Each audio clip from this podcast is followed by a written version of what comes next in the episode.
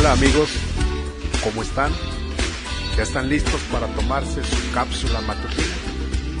Para que puedan tener un día contagiosamente bendecidos. Nuestra dosis para hoy es una cápsula. Hablemos de...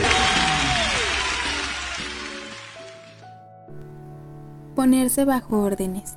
Nuestra charla de hoy está basada en Hechos capítulo 1 versos 4 y 5 y estando juntos les mandó que no se fueran de Jerusalén, sino que esperasen la promesa del Padre, la cual les dijo, oísteis de mí, porque Juan ciertamente bautizó con agua, mas vosotros seréis bautizados con el Espíritu Santo dentro de no muchos días.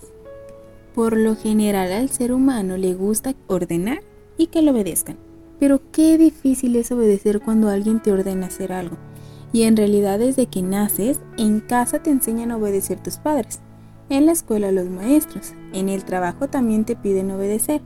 Y quizá estás pensando, pero yo tengo mi propio negocio y nadie me manda. En realidad tus clientes ordenan. Creo que hay un documento que se llama número de orden.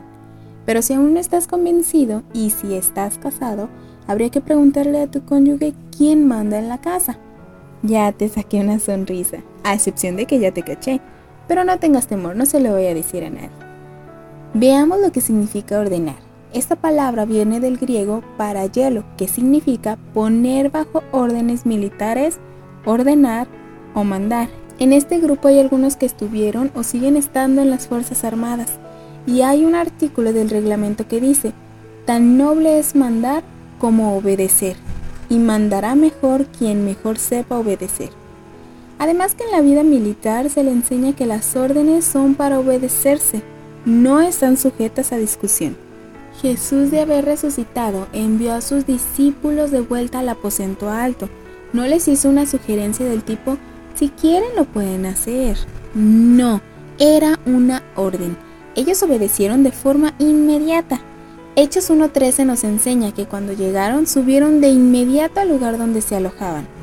Los discípulos no subestimaron el peso de esta orden. Jesús les dijo, no se alejen de Jerusalén, esperen la promesa del Padre. Tal vez en ese momento a los discípulos les tomó sentido lo que Jesús les había dicho en Mateo 6:33. Busca primero el reino de Dios y todo lo demás será añadido. Jesús estableció la oración como primer trabajo de los discípulos. Quiero concluir. Ponerse bajo las órdenes de Jesús significa que no están sujetas a discusión, que lo único que podemos hacer es obedecer correctamente la orden, y esta orden era no se alejen de Jerusalén. Este mandato es tan importante como no cometan adulterio, no roben, no maten, no mientan, entre otros. El no alejarse de Jerusalén y regresarlos al aposento alto significaba buscar su presencia y esperar la llenura del Espíritu Santo. Amigo, cuán importante es obedecer a Dios en lo que Él nos pide. Quizás te has pasado la vida cuestionando, ¿por qué está pasando esto, aquello? Quizá le has dicho a Dios, ¿por qué me pasa esto a mí? Tal vez le has dicho, haz algo para que esto pare. Dios te dice ahora, edifica un aposento alto, Ten tiempo con Dios en oración y espera hasta que seas lleno del Espíritu Santo, para que puedas salir de Jerusalén para ser testigo dentro de tu casa, con los tuyos, en la iglesia. Y así podrás ser testimonio con tus vecinos, en tu ciudad, en tu nación. La pregunta es para todos. ¿Seremos capaces de ponernos bajo sus órdenes y empezar a ser nuestro aposento alto?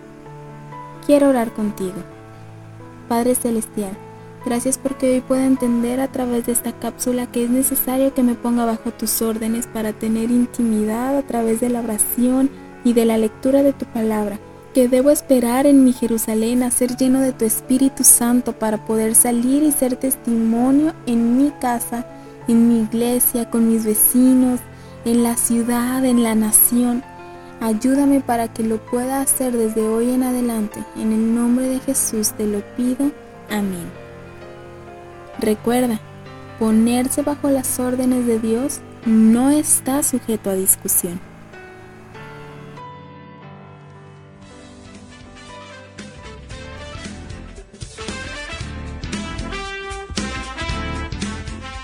Si tienes algún comentario, me puedes escribir a los correos cca.campustala.gmail.com Nos vemos en la siguiente cápsula.